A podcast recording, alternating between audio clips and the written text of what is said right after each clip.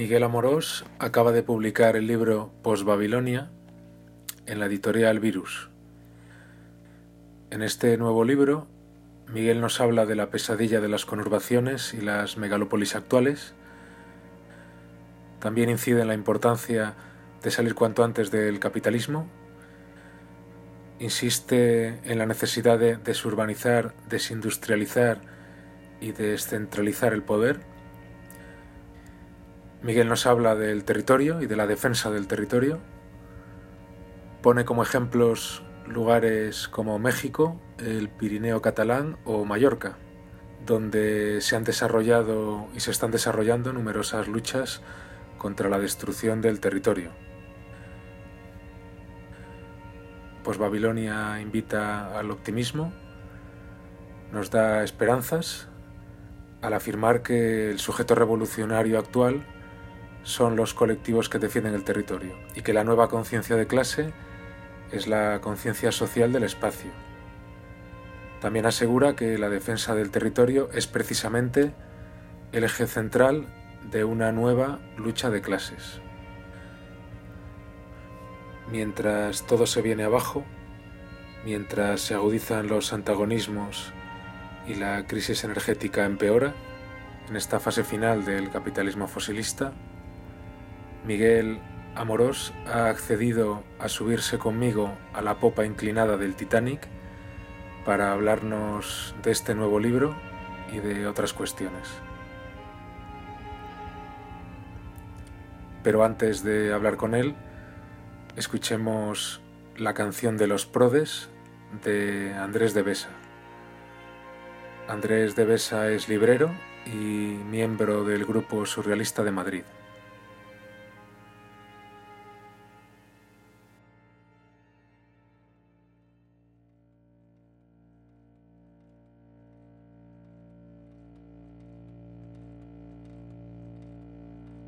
Más lejos, más rápido, más lejos, más rápido. Una canción avanza reptando sus cenizas por el valle. No quieras entenderlo. ¡Ay! Es la canción de los prodes. No necesita ritmo, solo más combustible. Horadar montañas, quemar bosques, tender puentes. Más lejos, más rápido, más lejos, más rápido, horadar montañas, quemar bosques, tender puentes. Cantan los prodes su canción mientras los hombrecillos grises la vean.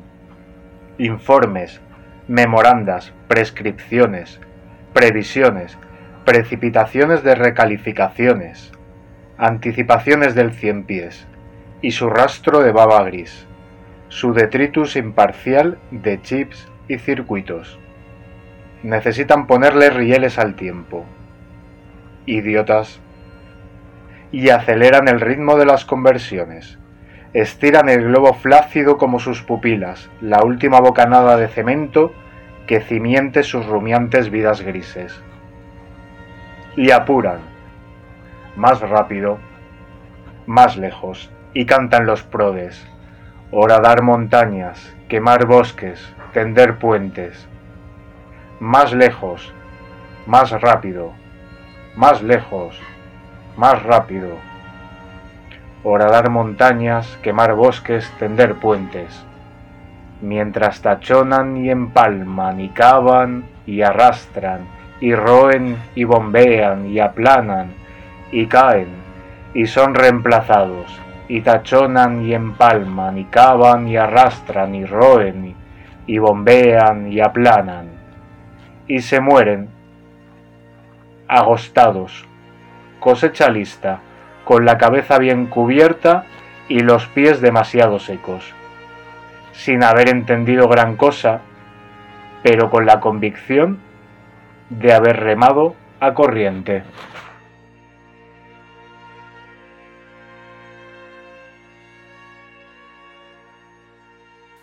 Pues hoy se ha subido a la popa inclinada del Titanic Miguel Amorós para hablarnos de su último libro publicado, Post-Babilonia, La condición metropolitana contra el derecho al territorio, que ha sido editado por Virus. Muy buenas tardes, Miguel. Buenas tardes, Vicente.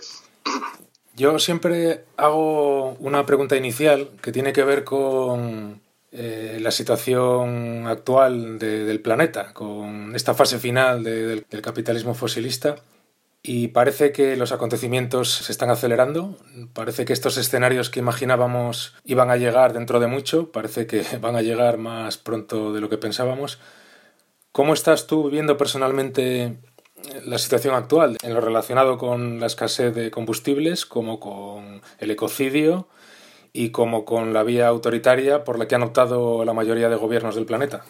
Bueno, la vía autoritaria ya viene de lejos, no, no, es, no es una novedad. No hay nada, no hay nada nuevo. Eh, al acelerarse la descomposición, pues se aceleran todas las reacciones porque todo va conectado. Eh, digamos que todo, todo está conectado con todo. Entonces, eh, unas cosas repercuten sobre otras. Yo lo veo desde, soy una persona ya con más de 70 años, pues lo veo todo como un poco como sin acabármelo de creer del todo, viéndolo como pasa un poco desde, desde la barrera y esperando que, que esto pues eh, conduzca a algo más positivo, que despierte reacciones más inteligentes y más autónomas. En fin, la esperanza es lo último que se pierde. Pues Babilonia es un libro formado por una serie de charlas que has dado en los últimos años y también por una serie de textos eh, más recientes. ¿Cómo surgió la idea del libro? ¿Lo tenías ya pensado? ¿Te surgió sobre la marcha la idea de compilar todos estos textos que tratan el tema del territorio y la defensa del territorio? Bueno, yo aparte de los trabajos históricos, todos los libros que he hecho han sido así, han sido recopilaciones de, de trabajos menores, eh, más bien de borradores de conferencias y artículos, prólogos. La idea no fue mía, fue de Miguel Martín, de la editorial Virus, que me lo propuso. Necesitamos un texto así tuyo, me dijo. Y bueno, podemos recoger algunas de las cosas que se han difundido poco, porque ya los artículos habían incluso el que sirve de, de, de, post-Babilonia, que sigue de título, se había editado ya en Italia. Y, bueno, recogí sobre precisamente el tema este de la crítica a la metrópolis, que es lo que le interesaba a Virus. Perdona, ¿se había publicado en alguna revista italiana, en, en, algún libro? sí, bueno, pues Babilonia se publicó en, en esto, en, en Nautilus, en 20 no sé cuántos aniversario de la fundación de esa editorial de Turín.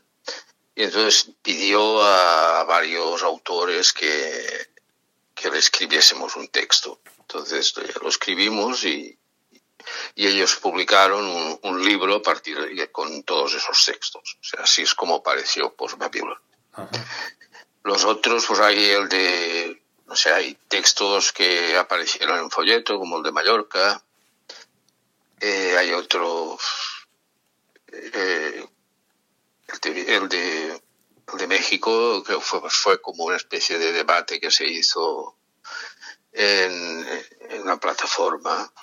Se hizo un debate donde conectaba varias ciudades, Chile, Atenas, ciudad, eh, Guadalajara y, y esto y Barcelona, ¿no? Estábamos allí hablando a través de, del, ordenador y bueno, ese era el texto, texto que me preparé yo.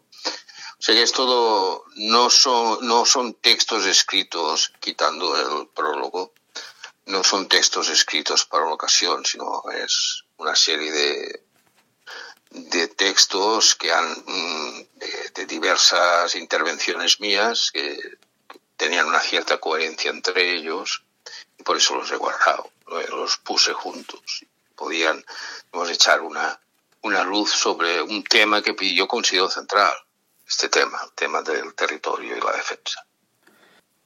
El libro está ordenado de forma anticronológica. Eh, ¿Es casual? ¿Es adrede?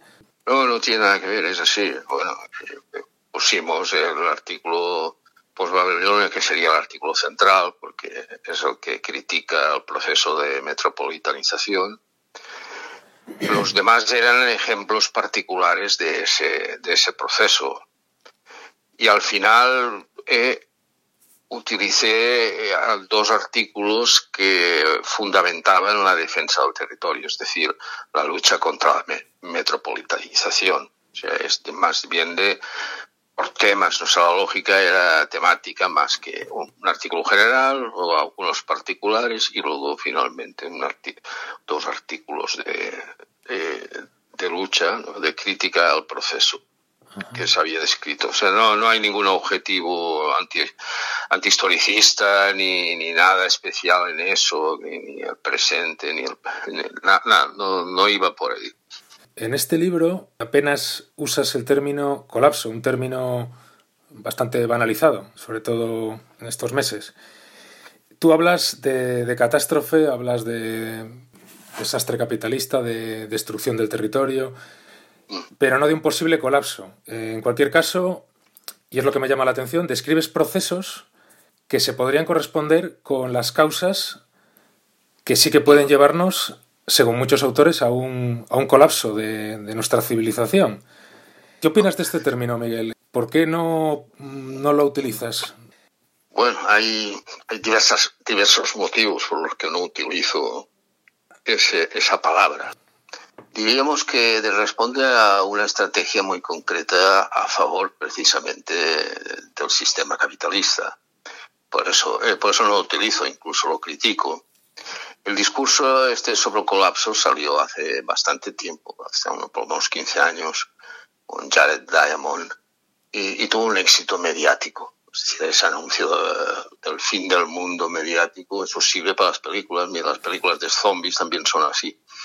Y, es un tipo de, éxito que tuvo eh, en esa línea. Después ya ha habido más colapsólogos militantes menos mediáticos, menos que no buscaban menos el bestseller, sino buscaban una intervención política. Pero es lo que me observé, observé en estos colapsólogos, como Pablo Servín, que no rechazaban el capitalismo. A fin de cuentas, que es el responsable de la catástrofe, palabra que hemos usado desde, por lo menos desde los años 90, que hemos usado en el círculo este Enciclopedia Nuisance.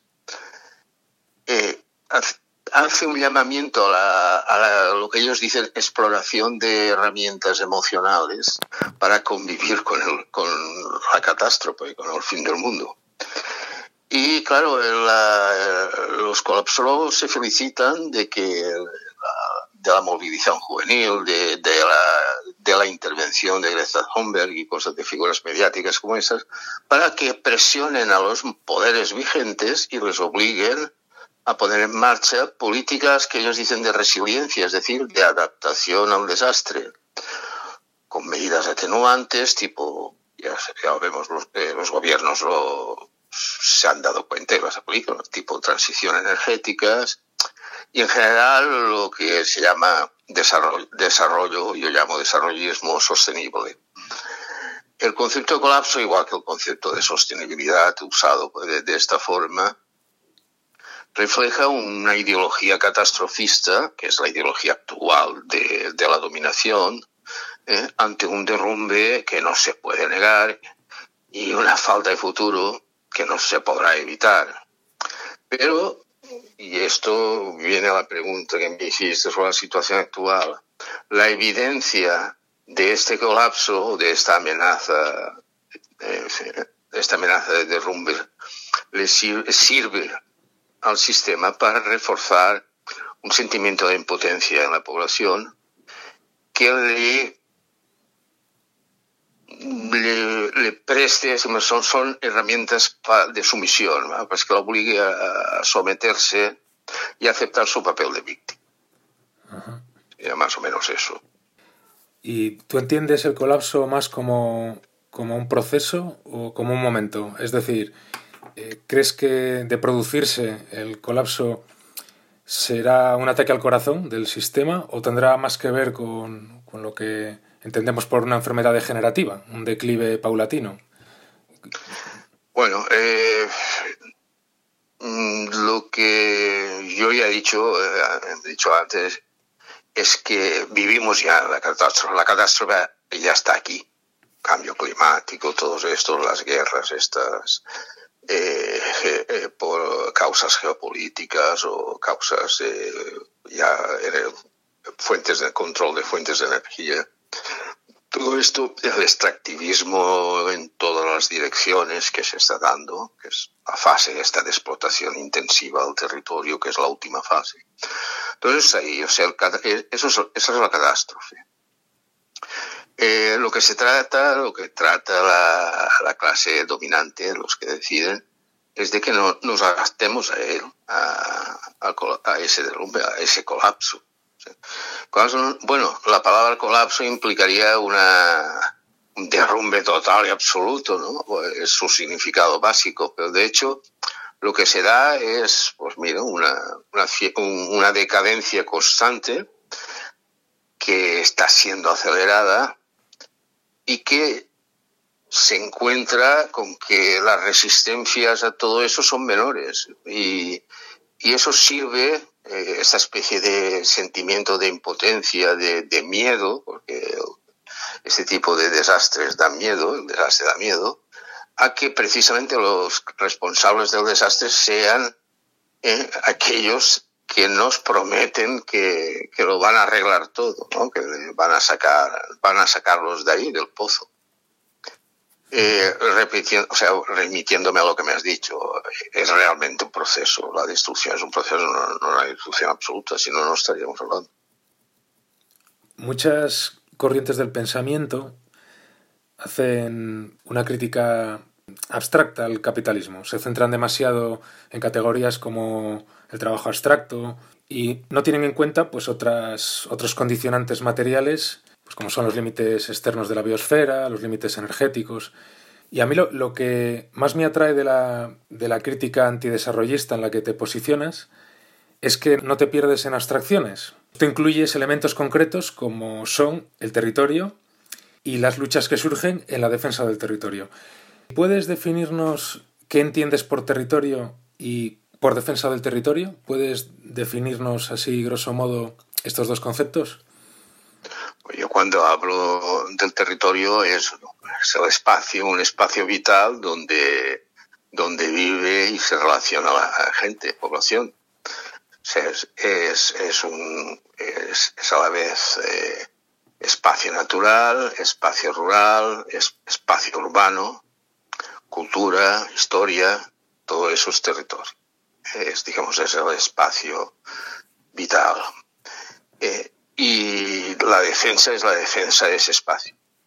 ese espacio se está transformando se está destruyendo, está ese, todos los equilibrios que mantenían que a lo largo de la historia, a lo largo de la existencia de la especie humana, eh, han conformado el territorio y han mantenido más o menos en equilibrio en sus diversos componentes, pues todo eso eh, en la entrada en la historia del capitalismo ha ido erosionándose y destruyéndose. Sí, que el territorio se ha convertido en mercancía, en una mercancía más. Sí, el territorio, el territorio ya si vamos a si vamos a utilizar ya los términos marxistas, sí, es territorio ha entrado dentro de los circuitos de la economía como, como tal, como él mismo, no, no ya la tierra, ¿eh? sino el territorio es, es todo eso, su historia, su pasado, sus tradiciones, su gente. ¿eh? Todo esto es objeto de, objeto de economía, es decir, obedece, tiene un precio, tiene un valor ¿eh? y se traduce en dinero. Está, está dentro de, de, ya dentro de la sociedad capitalista. ¿eh? Sí, tú hablas de, en el libro en determinado momento de, de capital territorial.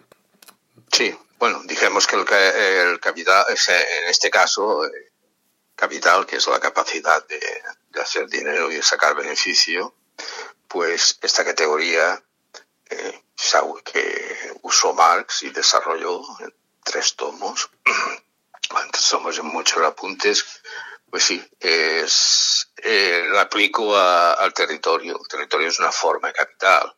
¿eh? O como, lo, como es la tecnología y como es la fuerza de trabajo. Digamos que en otras épocas, eh, sobre todo era la tierra, el capital era la tierra, eh, por, lo que podía producir.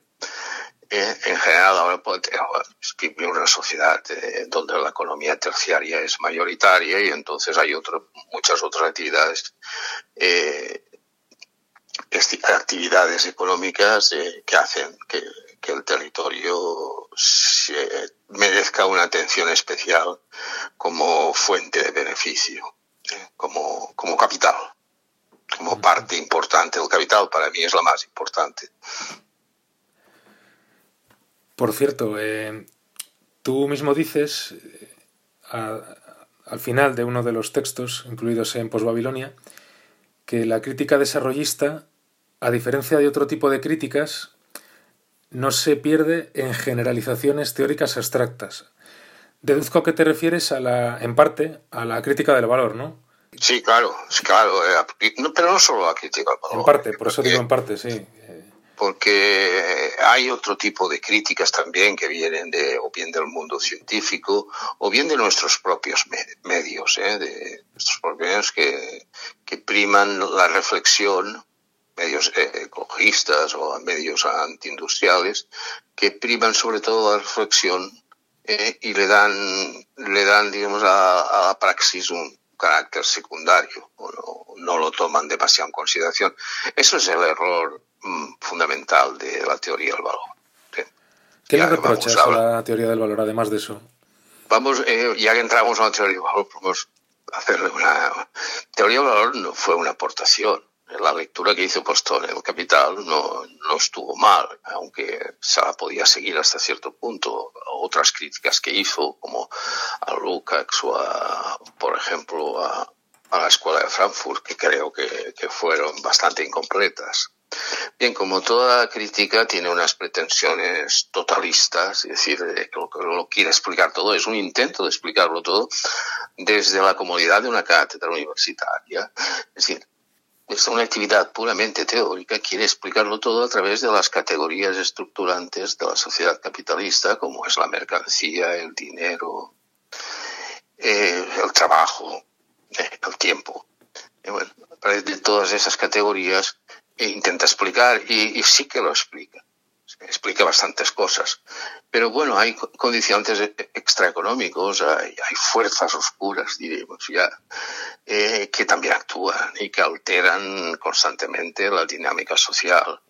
Porque aunque estamos dentro del capital, eh, dentro de, vamos, cuando el capital ya el dominio que ejerce es un dominio real, está infiltrado, toda, todas sus, sus categorías, digamos, determinan casi nuestra propia vida cotidiana.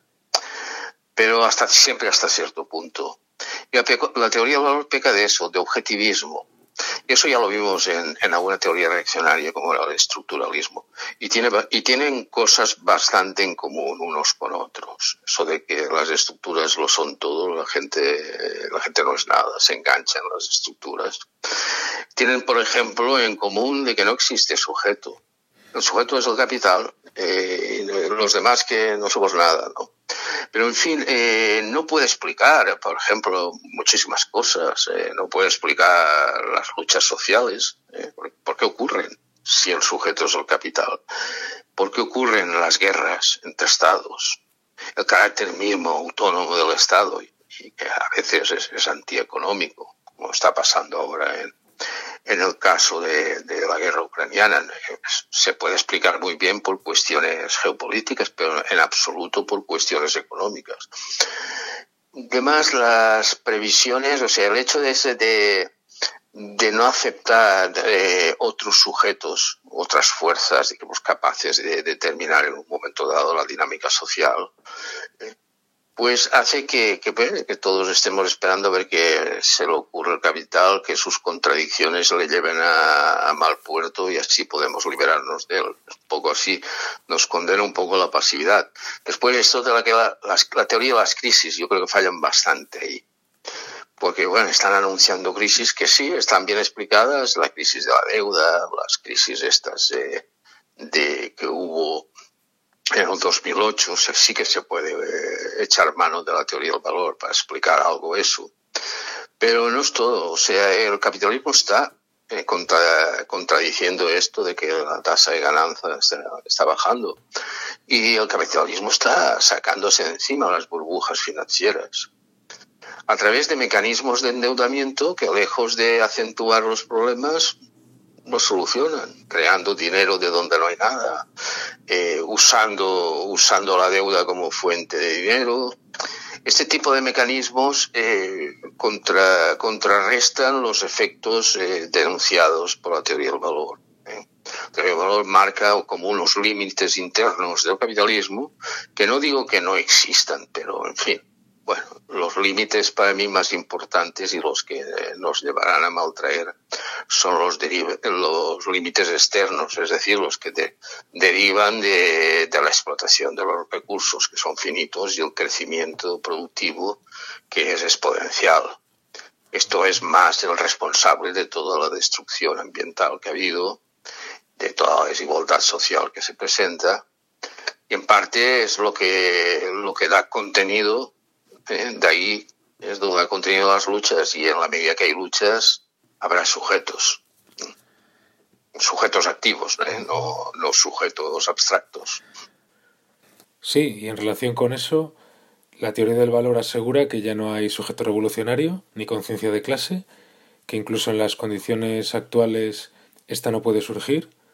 También asegura que ya no hay lucha de clases, sino un todos contra todos, Tú, sin embargo, en, en Postbabilonia, por ejemplo, sí que hablas de que el sujeto revolucionario actual son los colectivos que defienden el territorio, sean comunidades indígenas, sea la lucha anti-TAP, sea los vecinos de un pueblo que se enfrentan a un megaproyecto de parque eólico.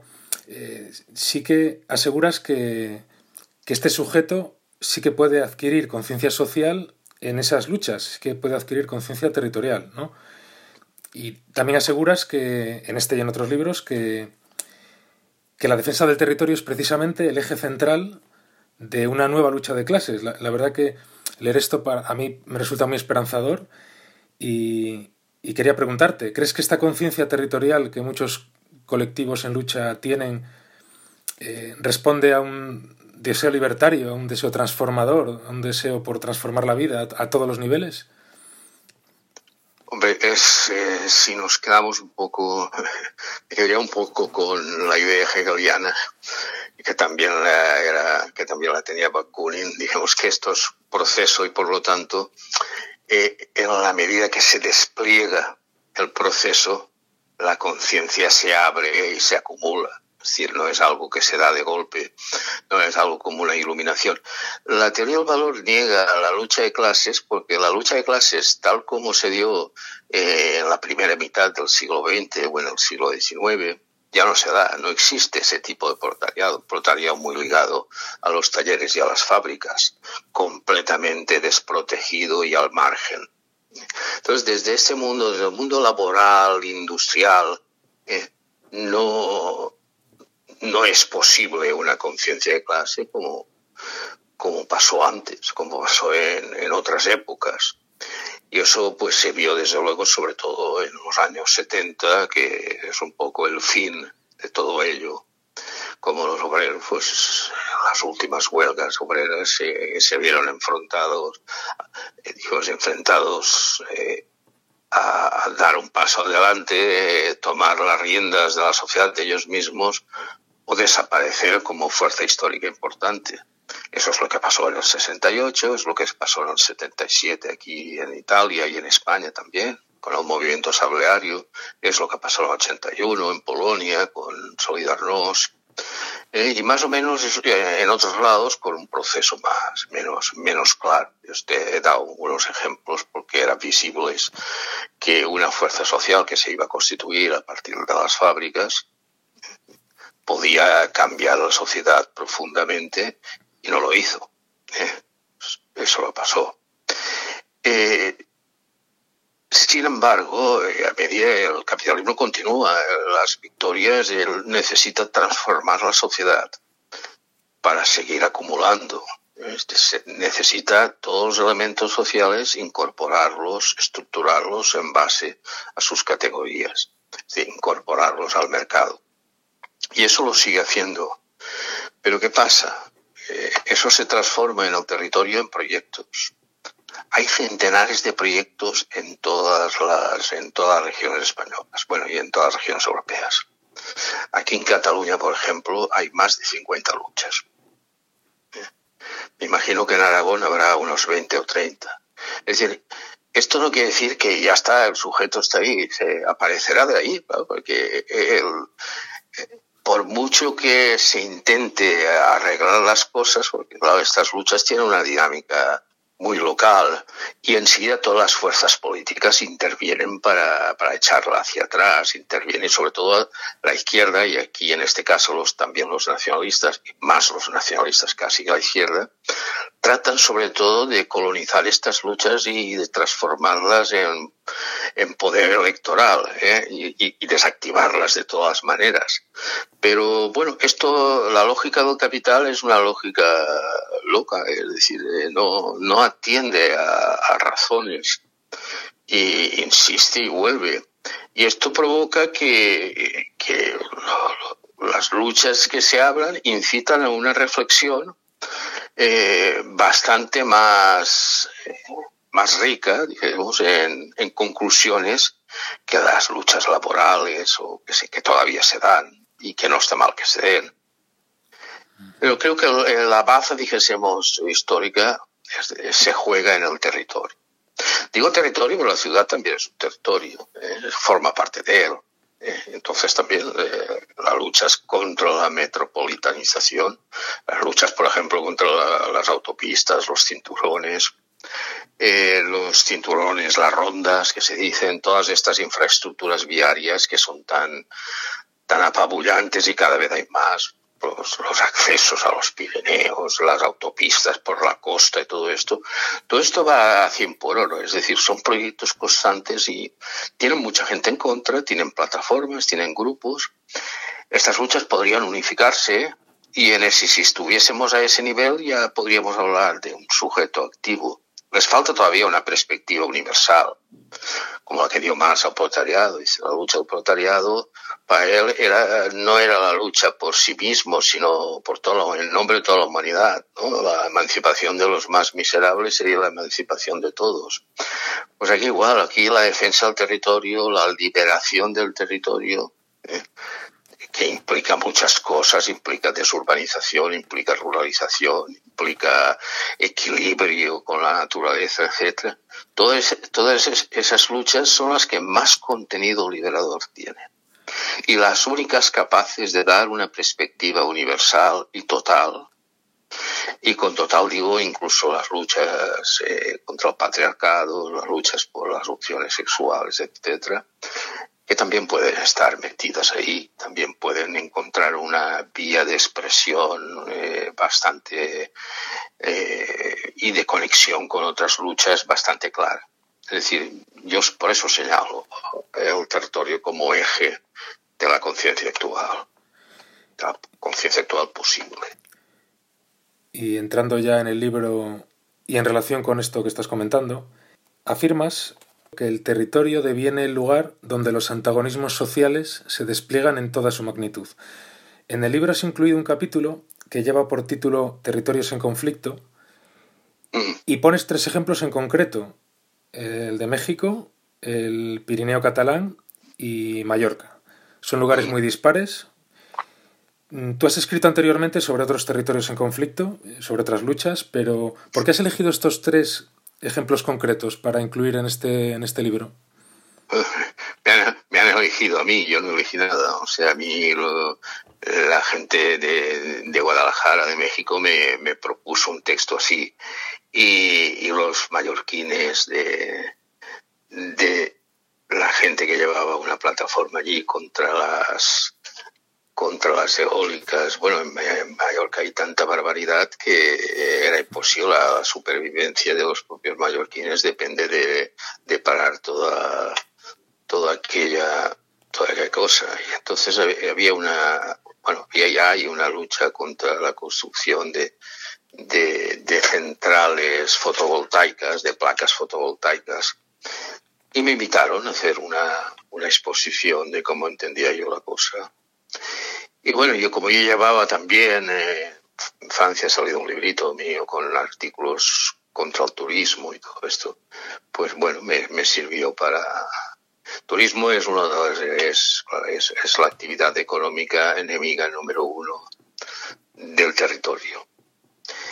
Y, y, bueno, y el, el otro, eh, el otro texto, pues igual, o sea, de, de otra lucha que me llamaron la atención y, y que me pidieron intervenir. Yo intento que estas cosas se aclaren, eh, que yo aporto, yo quiero aportar claridad a la hora de, de, a la hora de, de, de digamos, dar, dar ideas y, poder, en las que poder elaborar una estrategia de lucha a la gente que se ha dirigido a mí. Lo del Pirineo Catalán, por ejemplo, eran un grupito de excursionistas, eh, algunos libertarios, otros no. Están en Berga, ellos están viviendo la vorágine turística de montaña, que hoy en día se ha exagerado todavía más. Y me invitaron a hacer una exposición de, del tema, que es lo que hice. Es decir, que fueron eh, tres asuntos puntuales. Bueno, ha habido más, ¿no? Porque he hecho charlas sobre otros temas, sobre cuando se ha presentado, sobre Barcelona, por ejemplo, sobre Valencia, sobre, Alicante, sobre, bueno, allá donde me han pedido eh, que explicase o que expusiese un punto de vista subversivo y liberador sobre ese aspecto que, nada, que se señala poco, que es la transformación del espacio y el tiempo de las personas en espacio y el tiempo capitalista. Es esa manera como se tiene de explotar y someter a las personas. Para mí es más importante eso, obligarles a vivir y a consumir y a perder su tiempo de una determinada manera. Es decir, eh, utilizando las categorías eh, tanto insisten los teórico-valoristas. Sí, pero bueno, te lo preguntaba porque como sé que has escrito sobre otros territorios que también están afrontando determinados conflictos, podías haber incluido más textos o algún texto que haga referencia a otro territorio. Era curioso que por qué sí. estos tres en concreto. Azar, ¿eh? Es azar. Y es muy interesante la parte del libro en la que describes cómo de las ciudades tradicionales se, se, ha llegado a la pesadilla de las megalópolis, donde la vida convivencial es, es inviable, mm. donde la vida no es posible y donde la libertad pues brilla por su ausencia. Bueno, libertad brilla por su ausencia por dos motivos fundamentales, porque eh, no puedes tomar decisiones sobre nada, nadie toma decisiones, ni, ni las discute porque es incapaz de tener una opinión propia ya que no está informado o está muy mal informado. Entonces, claro, la libertad no se forma, no se forma en el debate, se forma en las ideas y luego se forma en los centros de, de toma de decisiones. Todo eso está completamente desvirtuado, por eso no se puede hablar de libertad. Esto es un, no es de ahora, es de hace ya tiempo que viene. Ahora, todos los procesos estos destructivos que están ocurriendo lo están acentuando con la pandemia, por ejemplo, se acentuó muchísimo esto, el, el aspecto liberticida del, del gobierno, eh, de las personas. En tus propuestas hablas de, por supuesto, de acabar con, con este tipo de con este tipo de conurbaciones, con este tipo de ciudades de pesadilla, ¿no?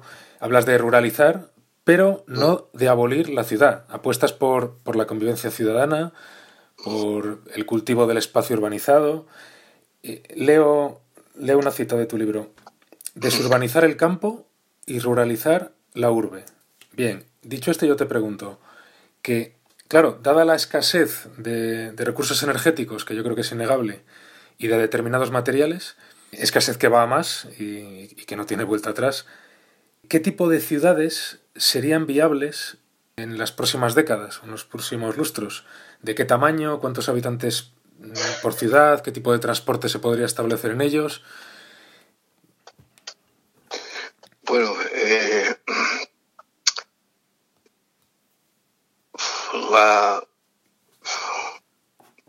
te voy a decir que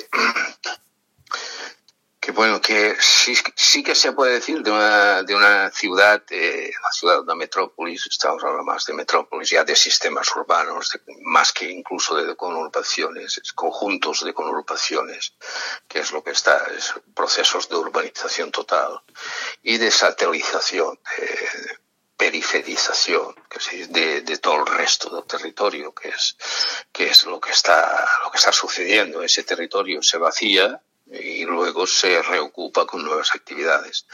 Bien, ahí, así estamos, eh, estamos en ese momento. Cuando hablamos, cuando hablamos de, de que hay de crisis energética, la crisis energética es en, una situación como esta, es decir, eh, plena metropolización del mundo, plena cuando el 60 o el 70% de la población ya vive en metrópolis. Ya estamos hablando aquí de, de metrópolis de, no sé, de 5 millones o de solo hay dos, está Barcelona y, y, Madrid. Si nos vamos a África, hay metrópolis de 20 millones que dentro de poco tendrán 40 porque se duplican cada 10 años. Bueno, y metrópolis de 10 millones de habitantes que antes tenían 100.000 y tal. En, en la situación urbanística de África es, apabullante. Ahí sí que las transformaciones que van a darse en, ese continente en los próximos 10 años van a ser bestiales. Pues bueno, en una, en una sociedad, digamos, e, equilibrada, en una sociedad donde lo rural y lo urbano están equilibrados, la naturaleza está en consonancia, con el conjunto, pues sí, no se puede hablar con donde, donde no existe una economía lineal, sino que las basuras se reciclan. Entonces sí, todo eso, ¿qué te voy a decir? Eh, en esa sociedad no se puede hablar de crisis.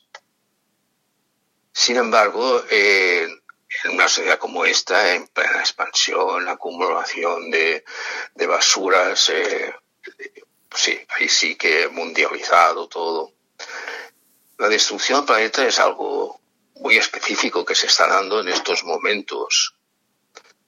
Pero, pero que vamos, eh, si vamos a decir eh, las líneas que tú has citado de eso de desurbanizar eh, el mundo, también desglobalizarlo, podríamos decir también, y ruralizar, la urbe, pues sí que también es un proceso que no es simplemente volver al campo, sino es introducir el campo en la ciudad, introducir el jardín, todo esto. Unas ciudades que sean mayores de 100.000 habitantes son, son imposibles de gestionar. Una ciudad necesitaría un cinturón verde, pero bueno, esto ya mismo Patrick Guedes, que, hablamos de él, Lewis Mumford, que también yo cito bastante, y hablaron de esos, en fin o un teórico más, más afín, Kropotkin, eh, habló suficientemente de esto.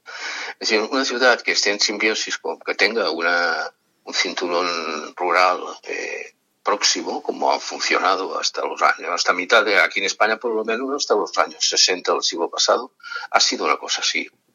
Eh, pues funciona, tiene una capacidad de autonomía funcional y entonces las crisis se darán muy poco la ciudad de 100.000 habitantes no es una ciudad que despilfarre demasiado.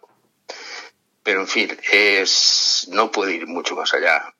Pero en otro contexto, en un contexto, en un contexto, en un contexto desurbanizador, en un contexto desmundializador. En ese contexto sí. ¿eh? En un contexto, digamos, manteniendo todas las todo lo que está pasando, toda, toda la línea, digamos, de, de, de desarrollismo industrial eh, o de industrialización de las formas de vida, que es lo que se está dando sobre todo. Bueno, en ese contexto todo lo que necesitamos es, es eso, es, es que se adapte todo el espacio, todo el territorio y, bueno, y la cultura y la vida se adapte a estos, a las exigencias de categorías abstractas, que es lo que está pasando ahora pues una, se ha hablado siempre de, incluso de ciudades más pequeñas, de ciudades de 50.000. Yo creo que en ciudades que sean capaces de autogestionarse, es decir, que sean capaces de montar asambleas de barrio y en esas asambleas federarse y tomar decisiones desde la base, pues sí, eh, una cantidad de, de, de 100.000 sería lo máximo que podríamos pensar. Los planificadores de, ciudades eh, actuales dicen contrario, dicen que una ciudad que no tenga un millón de habitantes no será viable. Dicen que ya las de medio millón lo son, pero dejarán de serlo. Es decir, porque no son, no donan, no dan suficiente beneficio. Eh, no son capaces de convertirse en, hubs, que se dice ahora, de la economía mundial. Por eso todas las ciudades tienen que crecer y bien creciendo por sí mismas o como está pasando ahora, eh, absorbiendo conurbaciones cercanas. El caso de Barcelona es un caso, es un caso paradigmático.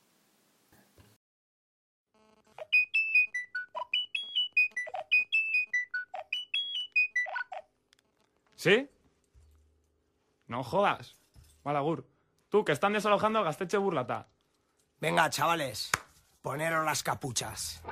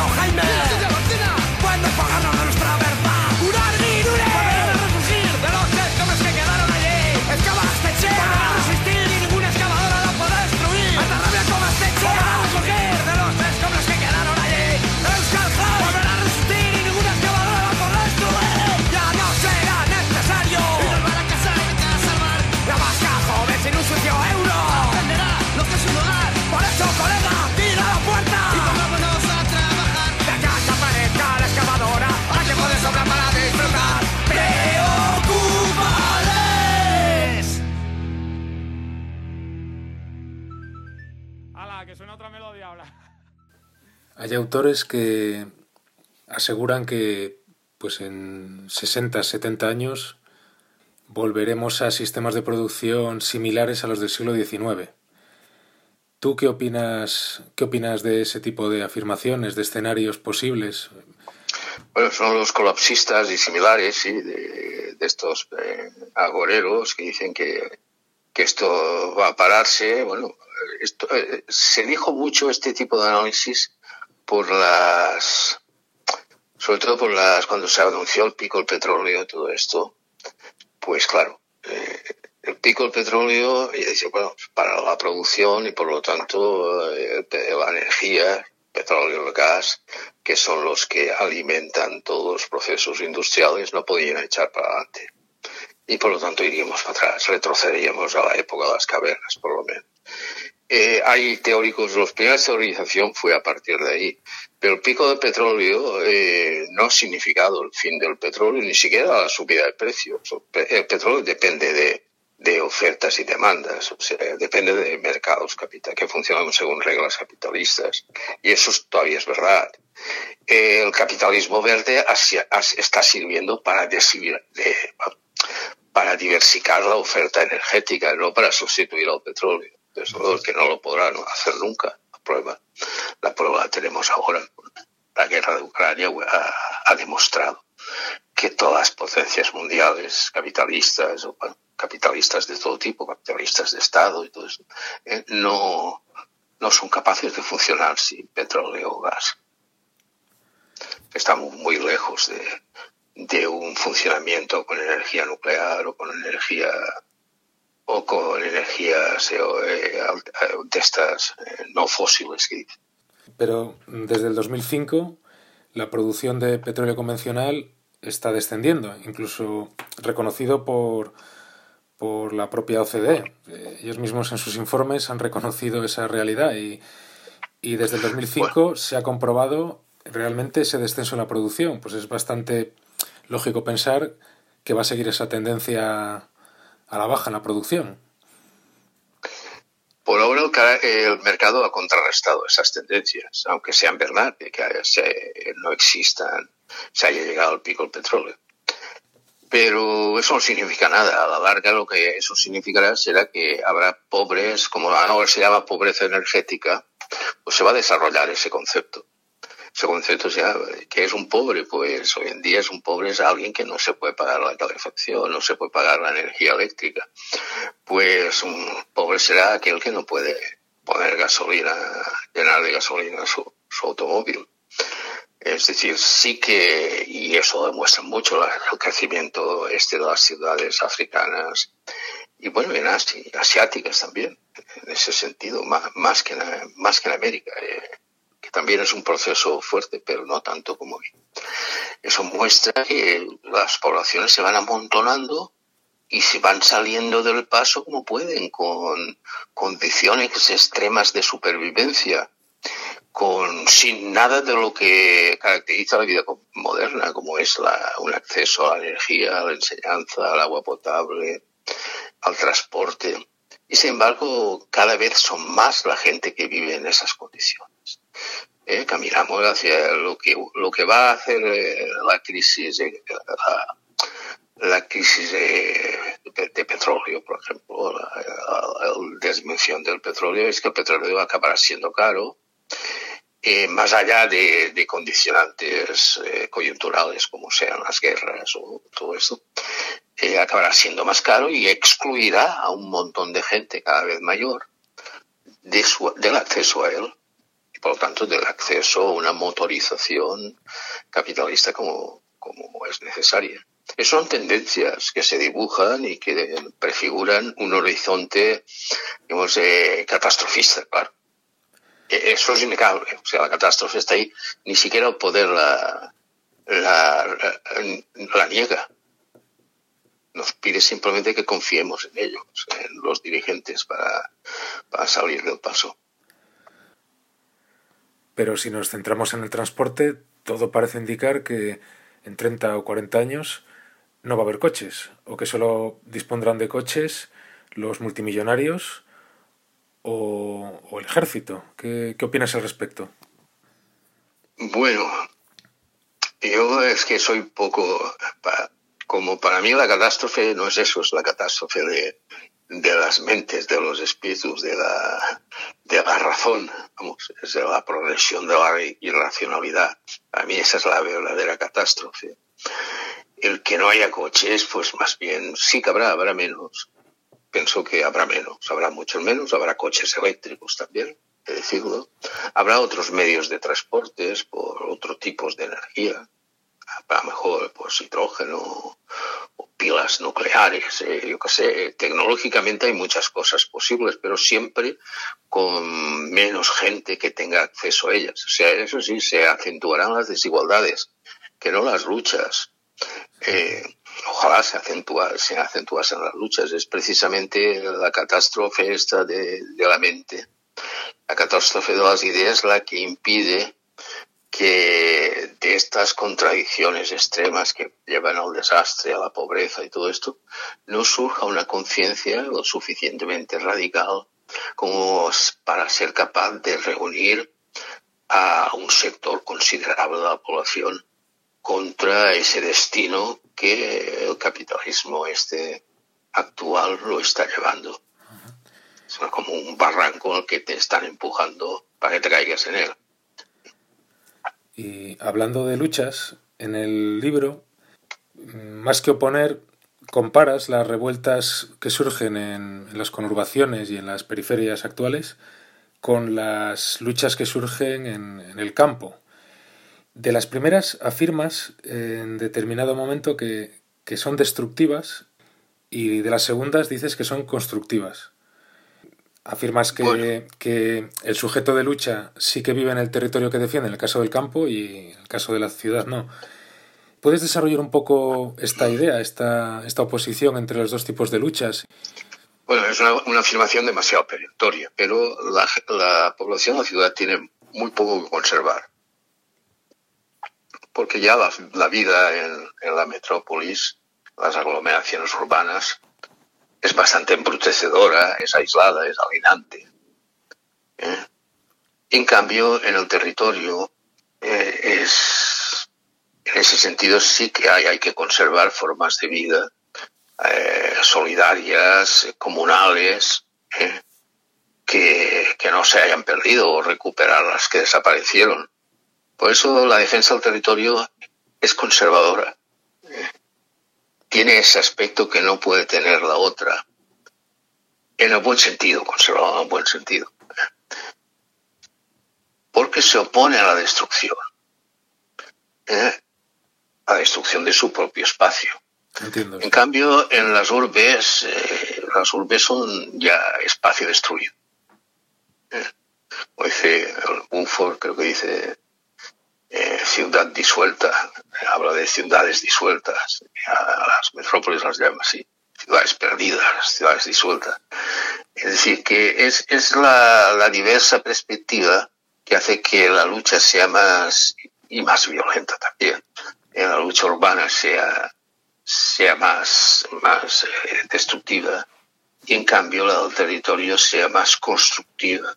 Siempre las medidas de la defensa del territorial van, son, van asociadas a la construcción de cooperativas, a la, construcción de redes de ayuda, de redes de distribución, de redes de consumo. ¿eh? Estas cosas hay, son eminentemente, ah, eminentemente, digamos, eh, constructivas. Eh, eh, implica que desarrollo de, una sociabilidad que en el espacio urbano ha desaparecido y que es imposible de recuperar. El espacio urbano todo tienes que pagar por ello. Y, en cambio en el campo existe todavía la gratuidad o, o, es capaz de existir. Se puede vislumbrar una sociedad más más abierta y solidaria a medida que estas construcciones eh, se hagan reales. En ese sentido diría que una es constructiva y otra es destructiva. Si lo simplificamos, podría decir que la revuelta urbana es una revuelta contra la muerte y la revuelta campesina es una revuelta por la vida. Al final del libro cierras con una nota sobre el concepto de conurbación de Patrick Edes, que antes has hablado de él. Y citas también a Manford, creo, en, esa, en esa parte. Es, posible porque él, recoge el concepto de conurbación de, de Guedes. Sí, y mm, en ese texto final apuntas que las ciudades ya no se distinguen del campo, en el sentido de que el campo se ha urbanizado completamente. Cito, cito lo que dices en concreto. Eh, aquí lo tengo de forma que no solamente ha desaparecido la relativa distinción entre conurbación y metrópolis, sino también la que oponía la vieja ciudad al campo. La conurbación, aglomerado impersonal de fragmentos urbanos mortecinos, es ya el único hábitat posible, tal y como corresponde a un territorio uniformado y trivializado. Dicho eso, yo quería hacerte la siguiente pregunta. ¿No crees que en la península ibérica aún queda algo de, vida rural, algo que Pedro García Olivo llama el mundo rural marginal. Eh, realmente el campo se ha urbanizado completamente, no hay ningún resquicio de, autonomía, de, vida al margen del capitalismo. ¿O crees que, que, no, que no, que ya no hay ya no hay rincones donde crear autonomía? A ver, eh, siempre que hago afirmaciones, siempre que se hacen afirmaciones así, son tendencias que se están más o menos realizando. la medida que estás cerca de las metrópolis, lo sabes, está pasando eso. Evidentemente, eh, lo que está pasando en toda la península ibérica es ese proceso. Pero es, es como todos los procesos, se van cumpliendo, se van acelerando, pero todavía no se han acabado de, de realizar. En España hay mucho espacio vacío. ¿eh? Ese espacio vacío es el que se tiene que transformar en un sentido capitalista. Que dentro de ese espacio vacío queden islotes de, de tradición rural, no voy a negar que queden, cada vez menos. Y desde luego esos islotes no son, uh, son supervivencias, eh, pero no son, eh, son demasiado pequeños y tienen demasiada poca fuerza y, y, irradian de, demasiado poco eh, como para que salga nada de ahí. Es la, no, pues no, en otras épocas sí, estoy hablando de la clase campesina, es la, ha sido la clase más rebelde a lo largo de la historia. Las el proletariado aparece en el siglo XIX y sus revueltas son de finales del siglo XIX, prácticamente. El resto de la historia son son campesinos. Todas las revueltas que han habido son campesinos. Incluso las grandes, las primeras las grandes revoluciones, que fue la, la revolución mexicana, fue campesina. Entonces, eh, sí, en una época, en, incluso hoy en día, por ejemplo, en el mismo México, que el 20% de la población es rural, esa población rural tiene tradiciones vivas importantes, ¿eh? como para, para, vamos, constituir un ejemplo de lo que podría ser una sociedad eh, libre. Eh, y no solo hablo de, de la revuelta de Chiapas, ¿no? Hay, hay, algunas otras, eh, incluso que han llegado más lejos en ese sentido. Yo aquí en Europa no creo, eh, puede que en África sí, en África más bien se está derivando a, hacia hacia el caos, caos eh, religioso de, o, de, cualquier otro tipo. Pero es igual, o sea, eh, el que pasa es que aquí en Europa el proceso de industrialización del territorio ha sido tan fuerte que no queda nada que, pueda servir.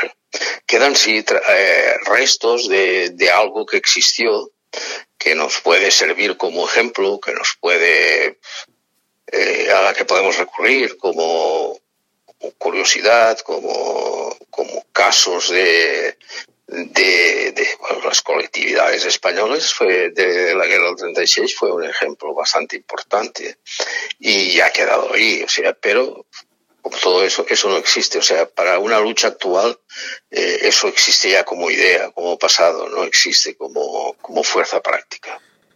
¿Y qué opinas de experiencias como es la del Azad en Francia. ¿Qué opinas de, de la deriva que acabó tomando esta, esta experiencia de ocupación de tierras tras el abandono del megaproyecto de aeropuerto por parte del Estado francés? ¿Qué opino del Azad o de la deriva? De las dos cosas. Porque el Azad, el eh, ha significado en defensa del territorio un salto cualitativo el más importante puesto que ya no se limitó a la defensa del territorio a ocupar los espacios amenazados, como sigue siendo en general las luchas eh, en defensa del territorio, sino que construían o quiso construir maneras de vivir diferentes en ellos. ¿eh? Entonces, eso fue una experiencia, eso de montar una sociedad al margen de la sociedad, eh, que era prácticamente imposible, pues se demostró que sí, que no tenías que irte a Chiapas para hacer, para vivir una experiencia así, que se podía hacer con todas las contradicciones que eso, que eso conllevaba. Lo de la deriva final está, es, yo lo veo escrito en su propia victoria. Ellos ganaron, los ocupantes de la FAD ganaron la batalla al Estado, que el Estado retiró el proyecto de, de ampliación o de nuevo aeropuerto. Pero claro, eh, todos los que se oponían se oponían por razones diferentes, unos porque eran propietarios afectados, otros eran porque eran defensores de la naturaleza, otros eran porque eran asociaciones medioambientalistas, políticos izquierdistas, había de todo. Pero eh, la defensa al azar unificaba a todos ellos y por eso se hacían tantas movilizaciones, porque el azar se convirtió en un objetivo general para todo el mundo. ¿eh? De, y cubría un amplio espectro, eh, espectro político y social. Pero al retirarse el proyecto, cada grupo, cada componente de la FAD cogió su propio interés, o sea, por delante, colocó su propio interés por delante. Había asociaciones que lo que querían desde un principio era negociar con el Estado, ¿eh? y convertirlo en parque natural, otros querían continuar con sus explotaciones individuales, otros querían eh, convertir aquello en una explotación más colectiva, y todos los grupos más radicales se fueron quedando fuera eh, de todo eso. De hecho, dentro de los grupos radicales habían diferencias más irreconciliables. había gente que, que quería negociar tácticamente, y eso, eh, como los apelistas, los, los, del Comité Invisible, los, que seguían al Comité Invisible, no, el Comité Invisible es pequeñito, los que seguían ese tipo de, de ideas eh, así muy tacticistas, muy maquiavélicas, pero que facilitaron la entrada de pues, estos eran partidarios de quitar las que es los que exigió el Estado quitar las barricadas y facilitar la circulación por el parque por la zona. Y entonces entró la policía y, destruyó un montón de cabañas lo que se llamó la FAD del Sur. Y, y bueno allí eso ya generó unos unos los cabreos de unos contra otros y ahí no volvió a haber una unidad. Es la unidad que había conseguido parar todos los proyectos durante 12 años, pues desapareció. Y la gente, bueno, todavía todavía existe la FAD, eh, todavía convocan Y, hay fiesta, ahora harán una fiesta feminista y todo esto. Y tiene un cierto poder de convocatoria, pero la lucha real desapareció la gente que vivía allí, que se empeñó en mantener sus postulados altos y sus maneras de vivir bien claras, se ha terminado yendo. Aquello no es lo suyo ya. Y, y lo que queda, queda a merced de lo que le, dé la gana al Estado. El Estado está negociando individualmente con todos y acepta proyectos y otros los rechaza. Si tú estás, ya dependes de, de lo que le pase por tarro a, a, los, a los grupos negociadores de, del Estado y del Ayuntamiento de Nats. Pero bueno, en Francia lo importante es que FATS ha habido un montón y, todavía hay. ese ejemplo ha cundido. Y está bien, aquí tenemos el ejemplo de, de Fraguas, que es más pequeño, pero es del mismo estilo. ¿eh? Actualmente hay determinados movimientos en el Reino de España de de recuperar tierras comunales y bienes comunales. Tú en el libro hablas en concreto de, de la importancia de, ocupar tierras, y la creación de huertos colectivos, restablecer los concejos abiertos, las juntas, recuperar tierras y bienes comunales en definitiva, ¿no? Dicho eso, yo quería preguntarte lo siguiente. Actualmente hay movimientos de extrema derecha que son conscientes del declive energético, que critican la industrialización incluso y ejercen un discurso ruralista. Hay diversos grupos de extrema derecha ahora mismo que están ocupando pueblos en, el Reino de España y que apelan, por supuesto, apelan a la patria, defienden la raza europea y todas estas chorradas, ¿no? Y defienden un modo de vida rural que puede conectar en algunos puntos con, pues, con ciertos postulados de la falange de los años 30 eh, podríamos llamarlos rural patriotas, nazis que ocupan pueblos.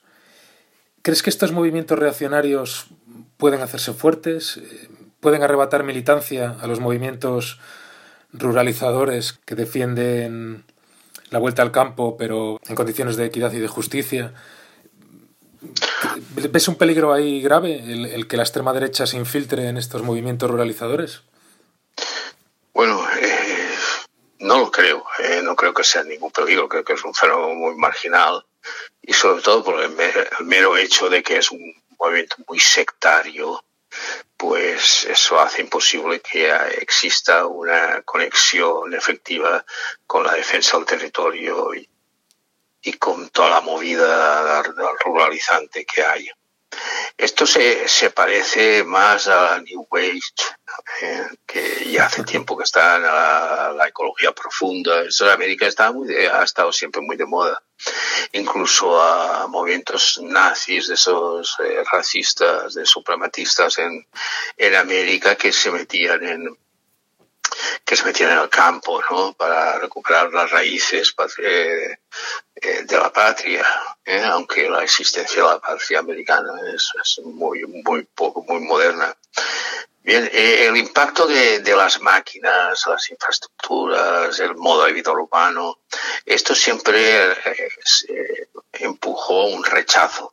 Ese rechazo era naturalista, sentimental, pero que, bueno, también eh, la Iglesia no, no lo veía bien. Y, por ejemplo, el caso de la Falange, Falange heredó mucho del nacionalcatolicismo, de ese aspecto sentimental y naturalista. Bien, eh, eh, eh estas, estos, este rechazo se, pues, se sirve de la religión, se sirve de la mitología, se sirve de símbolos, busca modelos en el pasado también y, bueno, y incluso es más apocalíptico que, los típicos ecologistas. Es también un poco el precio que pagamos por la, total eh, entrega y traición del movimiento ecologista en las luchas estas antiindustriales y por la defensa del territorio. Eh, pero bueno, ya insisto en que ese carácter sectario y alucinado hace que esas cosas no tengan, no tengan una perspectiva eh, demasiado extensa. ¿no? Dicen, bueno, esto se va a extender. No. Esto serán pequeñas bandas que se han hecho siempre, pequeños grupitos. Y, bueno, están ahí como están otros, eh, en el otro sentido. Aquí, por ejemplo, lo que yo veo es mucho eh, la contaminación nacionalista decir, eh, los tópicos nacionalistas arraiguen mucho más en, las colectividades agrarias, estas que se intentan formar, que cualquier otra cosa. En fin, incluso esos tampoco, ¿eh? porque he estado en alguna reunión y, bueno, el aspecto nacionalista aquí en Cataluña, que es mucho decir, sobre todo cuando estamos en el campo, eh, es secundario. Esto es un fenómeno, el fenómeno de, la extrema derecha lo estamos viendo, que ha renacido. Eh, y es un fenómeno que nos recuerda un poco a, la aparición del partido fascista y del partido nazi en Alemania. Eh, hay un empobrecimiento general de, de las clases menesterosas, sobre todo las clases trabajadoras y, y las clases medias, que en lugar de de llevarles hacia, hacia el socialismo o hacia el anarquismo, como en otras épocas, las lleva hacia, hacia totalitarismos mesiánicos como, y nacionalistas, como populistas, como, como ahora. Es un fenómeno que se está dando.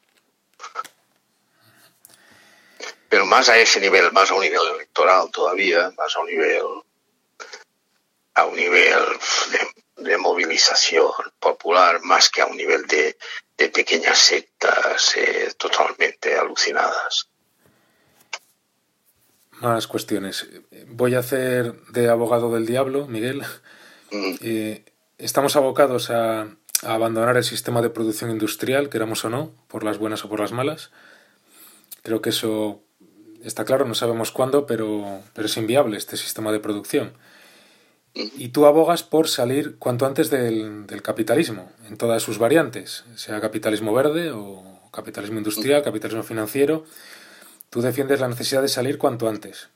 Ahora bien, muchos autores aducen que, que, claro, desmantelar el sistema industrial de producción tan rápidamente afirman que haría colapsar el sistema, provocaría una falta súbita de, de alimentos, un caos generalizado o que nos llevaría a una guerra civil.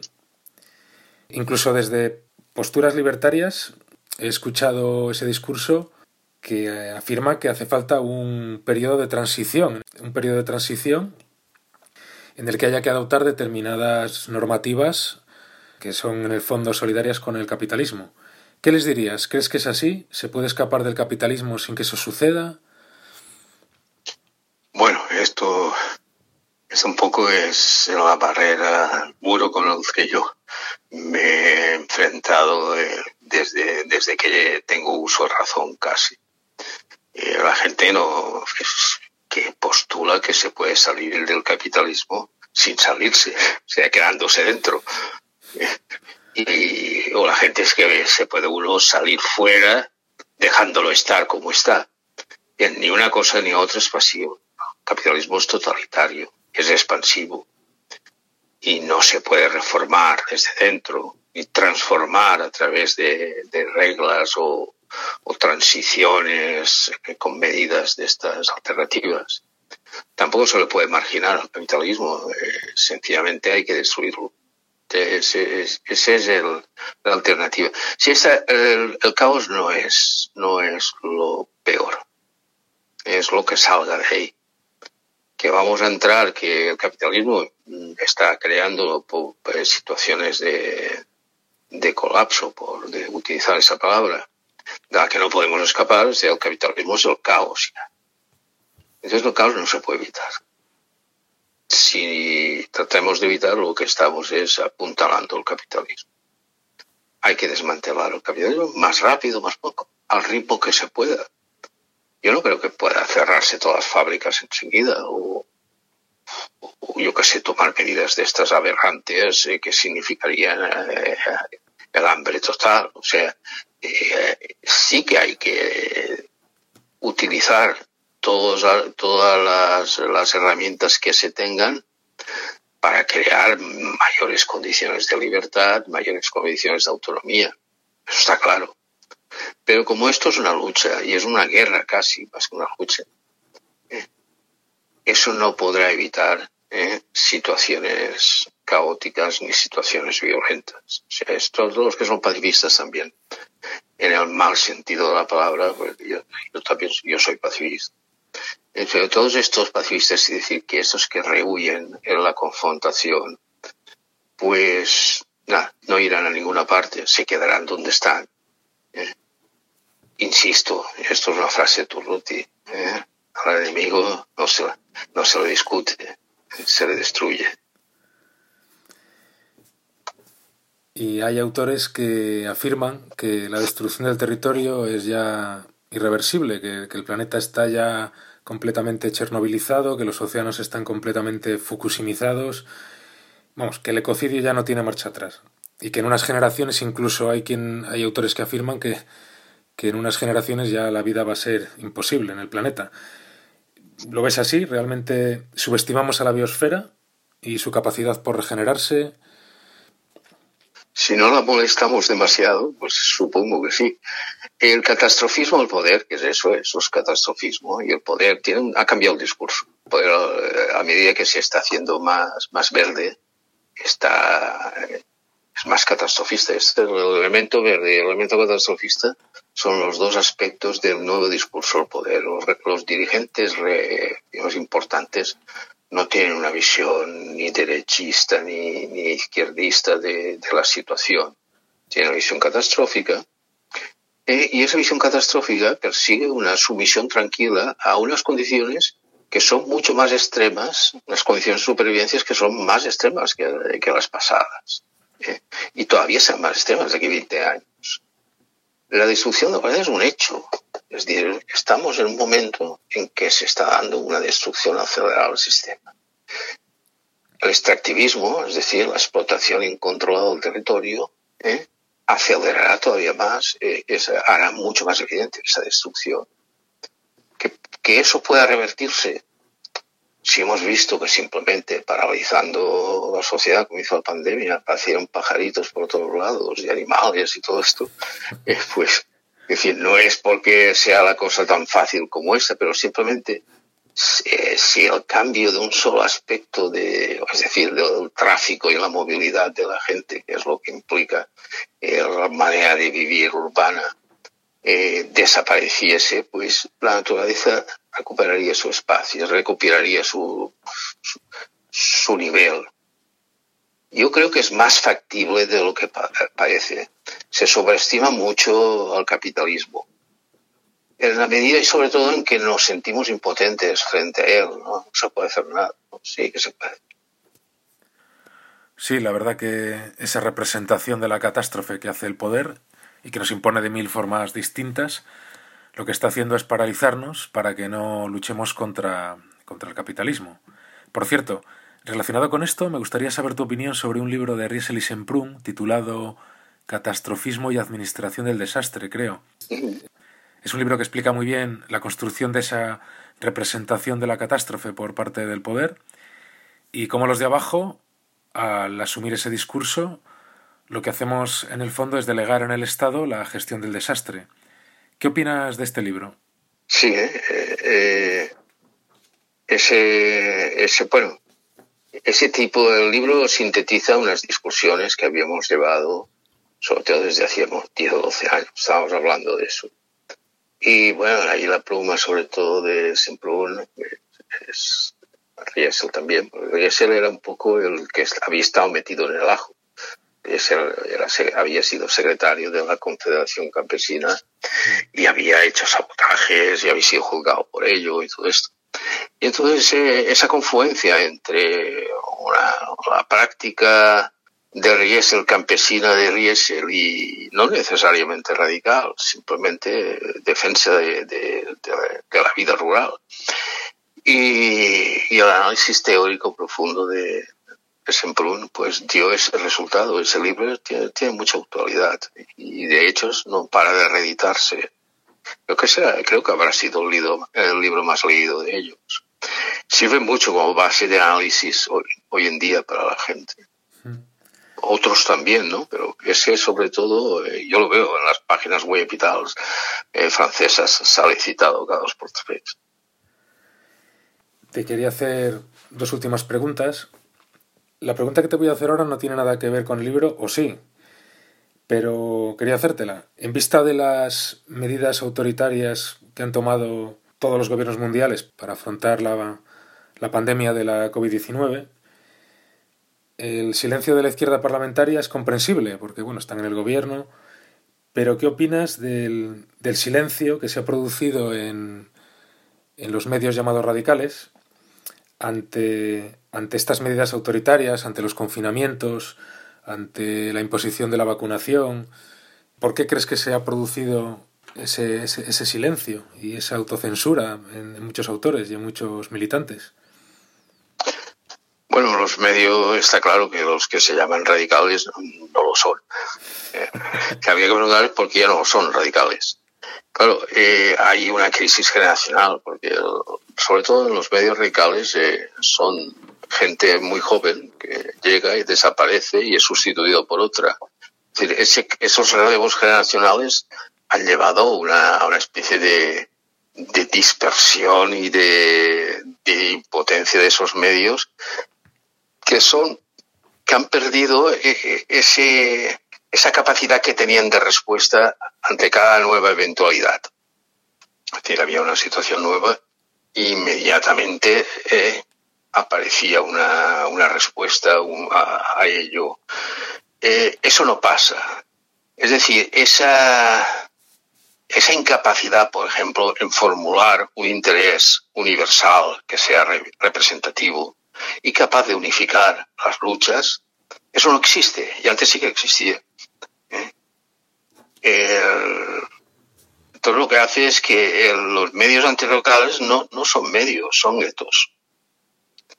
Y los guetos funcionan según modas, según tópicos, y ellos funcionan, eh, tú me preguntas sobre, sobre el LGTBismo, sobre nacionalidad, sobre interseccionalidad, sobre los derechos de los animales y bueno, y te, te, dan clases, porque es, porque es la moda que hay ahora, y son los tópicos que se tocan, y el poder y todo esto al estilo de fútbol. Pero en cambio, lucha de clases, anticapitalismo, eh, ni siquiera explicar un fenómeno tan claro como es la guerra. ¿eh? Sí, esos, esos medios están un poco fuera de juego y van siguiendo los juegos de otros. Y yo diría que uno de los fenómenos del capitalismo ha sido ese, ha sido eh, la desaparición de los medios radicales. Ha sido quizá, bueno, no voy a decir el gran éxito porque estos medios ya estaban, ya eran bastante decadentes hace 20 años. Ahora lo son mucho más, si es que, si es que son algo. Bueno, no vendrá nada de ahí, pero en fin, eh, no era todo lo que se está muriendo mejor que acabe de morirse y que nazca, otra cosa eh, que sea más, más eficaz, más práctica y que sea capaz de, de dar respuestas eh, a los problemas actuales. Y respecto a medidas como las que te comentaba antes, de eh, poner la vacunación obligatoria, eh, confinamientos parciales, confinamientos perimetrales, todas estas medidas, ¿qué opinas? ¿Cómo, cómo, cómo las ves? Bueno, esos son ensayos de... El capitalismo tiene un aspecto chino que se está extendiendo evidentemente habrá que controlar mucho más a la población, puesto que la población se la está sometiendo a desastres constantes. ¿eh? La, población, eh, la, la tendencia es a rebelarse. Lo, raro es que no se acabe de rebelar todo ante ese tipo de medidas. Son medidas eh, que implican un aspecto bastante totalitario, una deriva bastante totalitario de la política de la política, sobre todo en el aspecto de, de control de, de, la sociedad. Las sociedades son cada vez más sociedades de control. Ya, ya lo eran, ¿eh? pero en fin, estas cosas ya se están haciendo de una forma, se están experimentando en vivo. Lo hemos visto y lo que asusta es ver cómo ese grado de barbarie ha sido tan, tan aceptado ¿eh? o aceptado por tantísima gente. Confío en los otros, los que no lo aceptaron pero sí que me ha llamado mucho la atención el que apenas nadie se cuestionara las medidas que tomara el Estado, que, no, que ni siquiera las pusieran en duda, ni, ni siquiera dudar de ellas. A un nivel mayoritario sí, pero sí que hay gente que protestó por ello y hay gente que elaboró un discurso contrario a, al discurso autoritario, un discurso de arriba, que es un discurso claro, esclarecedor y sí. ponían solfa a todos estos. O sea, yo me he basado, yo he escrito tres o cuatro cosas sobre el tema y me he basado en eso, informaciones de médicos disidentes, como todo, de médicos disidentes, de enfermeros disidentes, de gente que ha visto eh, la enfermedad de cerca o de, investigadores que la han tratado y que no estaban de acuerdo con las, las visiones actuales. Digamos, los resquicios que aquí en España menos, en Francia más, en América más, eh, los resquicios que quedaron abiertos eh, del sistema se han colado a través de Internet y todo esto, pues se han colado evidentemente asimilados al negacionismo, etcétera, etcétera, por, por el discurso del poder. Pero se ha colado la verdad por allí. Y entonces, pues, eh, eso sirve a que no te engañen del todo, que el que quiere ponerse al día se pone, el que quiere que no lo engañen todavía. Eh, lo puede, puede buscar, eh, edificarse por sí mismo. Pero bueno, lo que llama la atención es la facilidad como con que la mayoría de la población acepta digamos, una verdad que le transmiten unilateralmente por los medios de comunicación del poder. Sí, pero... Bien, llama la atención y nos vuelve un poco pesimistas. ¿eh? Sí, pero con excepción de, por ejemplo, la plataforma Bizicha, la mayoría de asociaciones disidentes, por así decirlo, eh, proceden de la derecha o de asociaciones de línea así conservadora. Bueno, yo, estos que estuvieron con, con la editorial Salmón y publicaron un libro y tal, no eran de derechas. Dices José Ramón Loaiza, ¿no? Y, y Paz Sí, sí. No, no, de hecho ellos eh, yo creo que están que tienen cierta vinculación con la plataforma Bizicha y, pero hay muchas asociaciones que sí que, que son claramente de derechas o, o, de extrema derecha. Sí, bueno, eh, en la medida que en la medida que la versión oficial fracasa y el poder es de, de, izquierdas o, o te utiliza, digamos, ese, ese calificativo, pues la derecha lo utilizará para desgastarlo, utilizará estos argumentos, en general utilizará sus fracasos para colocarse ellos y luego allí dentro la misma derecha efectuará eh, los mismos tipos que medidas, porque esto, esto ha sido, no en todos los gobiernos hay oposiciones de derechas y, y el gobierno de izquierdas. Pasa exactamente igual cuando es al revés que dejarse perder un poco por el juego, los juegos de la política es muy superficial. Eh, otra cosa, bueno, es que sean médicos conservadores. Lo que importa es que no que sean conservadores y dejen de serlo, sino que lo que digan sea razonable. Porque en verdad, bueno, es, es un tópico también decirlo, pero los médicos suelen ser de derechas. Aquí en España, aquí los médicos así claros, clásicos, los cardiólogos, estos que hacen operaciones, han sido siempre hay una aristocracia médica muy de derechas. Lo importante no es eso, es que los, los investigadores disidentes me extrañarían que fuesen de derechas eh, también. Los investigadores disidentes normalmente se callan o si tienen algunos premios importantes, pues entonces sí que hablan, porque ya no los pueden, no, pues, porque ya no, no, se, no pueden perder su empleo. Es que aquí, claro, aquí en España, si abrías la boca te, te echaban. ¿eh? Esto pasó no solo ahora, esto pasó con el caso de Acolza, por ejemplo, fue un caso escandaloso. Eh, o defendías la, versión de la Bayer y del Estado o, o, te echaban. Y si eras enfermo no te indemnizaba. O sea que, que no te tenías que aceptar esa, esa versión. Y ahí es un ejemplo quizá mucho más escandaloso que este. ¿eh? Porque el ejemplo, no, el ejemplo del aceite de colza no dejaba fisuras. Bueno, no era de colza el aceite, ni era siquiera el aceite. Eran ni las anilinas ni nada, era un producto, era un producto hecho para el, aceite de colza era un producto que tenía más bien relación con los con los pesticidas. Sí, de la Bayer, ¿no? Mm. Sí. Entonces, claro, se desvió el tiro hacia, hacia el, el aceite de colza adulterado.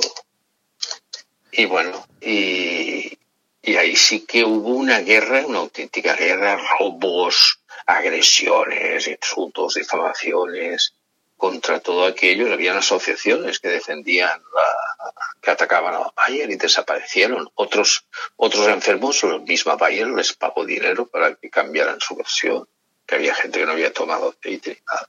Y. El caso ese fue un caso muy exagerado y, y, bueno, si lo comparas con lo que hay ahora, dices, bueno, no, en ese sentido seguimos en la misma línea, no, no ha empeorado demasiado. Simplemente que no ha tenido un, un momento para ejercitarse a fondo, como ha pasado ahora. Ahora se, ahora se podía decir una cosa y luego la contraria, pero en el caso de la cosa pasó igual. Pero el peligro de, de estos movimientos disidentes que te comentaba antes es que en sus críticas al despotismo sanitario, pueden esconder un discurso reaccionario o un discurso identitario o un discurso excluyente y ahí es cuando yo veo cierto peligro y hay que denunciar ese peligro. Sí claro claro. Eh, es decir eh, no puedes negar que sea no sé si dicen la verdad puedes servirte tú de ella. Y en la medida que ellos intenten utilizar la verdad para sus fines retrógrados pues combatirlo combatir eso combatir esa manipulación de la verdad. Eh, no veo otra. Última pregunta. ¿Estás trabajando en algún otro proyecto de libro? Bueno, estoy en un proyecto de libro de con estos, con la editorial Irreductible, que me propusieron hacer como una especie de antología de textos. Uh -huh. Eso no solo incluiría, bueno, los de virus no, porque ya los he publicado. Pero en fin, incluiría otros textos o textos antiguos que ya que se publicaron en su día, pero que ya no están al alcance. Entonces esto les interesaba. Hicieron una propuesta de un paquete de 30 o 40 artículos, era bastante. Y me pareció bien y estoy trabajando en eso. Eso es lo que más, lo más cercano que tengo. No es lo único, pero lo más cercano. ¿Y saldrá publicado para el año que viene o así? Eso antes, eso saldrá publicado para después del verano, como mucho. De hecho, ya han hecho una pequeña edición de muestra para ver cómo salía y presentarlo en la feria esta literal. A mí no me gusta un poco cómo ha quedado porque ha sido muy precipitado. Habría que trabajar mejor la selección de los textos. Y también que, que coño, que yo cuelgo los textos de, los escribo en conferencias y luego los tengo que retocar porque muchos tienen una redacción muy rápida y tengo que comprobar luego las citas y todo eso o formular mejor la, las frases y todo eso y entonces bueno algunas de las charlas de estas que no nunca se publicaron que están por internet y tal vete a saber si vale la pena publicarlas así ¿eh? No es que sean muy contradictorias, pero mejor darles una, una redacción más, más clara. ¿eh? Sí, entiendo. Entonces, es el proyecto, um, creo yo, más importante que tengo entre manos y que va a salir dentro de poco. Saldrá también un texto histórico sobre los amigos de Durruti, que es una recopilación de textos de la guerra civil. Pero esto tenía que haber salido hace dos años y, y a Pepitas de Calabaza lo va a sacar ahora que no está mal, es que siempre los retrasos, pues, en ese tipo de libros, pues, favorecen en el sentido de que no se pierde demasiado tiempo porque eh, eh, los libros mantienen ya la actualidad por encima del tiempo. Y, te permite, yo que sé, hacer retoques de, de última hora o de media hora o de pasada y que el libro espero que salga bastante bien. A mí me satisface mucho. Eso saldrá el mes que viene. Y bueno, en Virus también tengo algo, no sé. Hacemos un libro conjunto de varios autores que se llama Barcelona Marca Registrada, que ya se hizo uno hace 20 años y se va a hacer otro en el mismo sentido, es criticar eh, la barbarie barcelonesa actual ¿eh? cómo está esa ciudad, eh, eh, en qué nivel de descomposición hemos llegado. Eso pues será para finales de año o sí, principios del año que viene. Me llamó la atención que en Postbabilonia no incluyeras algún texto sobre Barcelona y el fenómeno del turismo de masas que ha ocurrido ahí, entre otras cuestiones. Sí, bueno, existe un texto que luego lo colgué de la, web, un texto que luego saldrá un poquito más ampliado. Sí, es un texto que se llama Cataluña a la sombra del capitalismo, que lo escribí en catalán primero y luego lo traduje al castellano y lo colgué en Caos en la Red. Y, y, ese es un texto que se refiere a eso, a la expansión metropolitana de Cataluña. Lo que pasa, además, eh, ese texto se discutió en una, reunión con de más de 100 personas eh, que venían colectivos de varios lugares, por allá por la zona de Ripoll, zona cercana al Pirineo. Y bueno, me dijeron que iban a sacarlo también, los que organizaron las jornadas aquellas me dijeron que iban a sacar el libro, un libro en todos los comunicados que se hizo. Por eso no lo puse en el de Babilonia. Porque hubiera quedado muy bien, la verdad, ese, ese, texto en, en, este libro. Sí, pero el mismo, el mismo Miguel eh, de Virus me dijo, esto eh, lo querían publicar estos los de las jornadas de, de, de ruralidad, de, por, por, ruralidad. Y, y yo dijo, pues vale, tira, que lo publiquen ellos. Uh -huh. No, no, no confiaba en este libro y sin embargo está funcionando como todo, mira, es como una botella que, con un mensaje que echas al mar y resulta que llega al sitio. Pues muchas gracias por, por esta conversación, Miguel. Ha sido un placer hablar contigo. Vale, pues, gracias a ti. Gracias por haberte subido a la popa inclinada del Titanic. Vale, pues, que no se hunda del todo. Eso es. Y nada, salud y revolución. Vale, salud.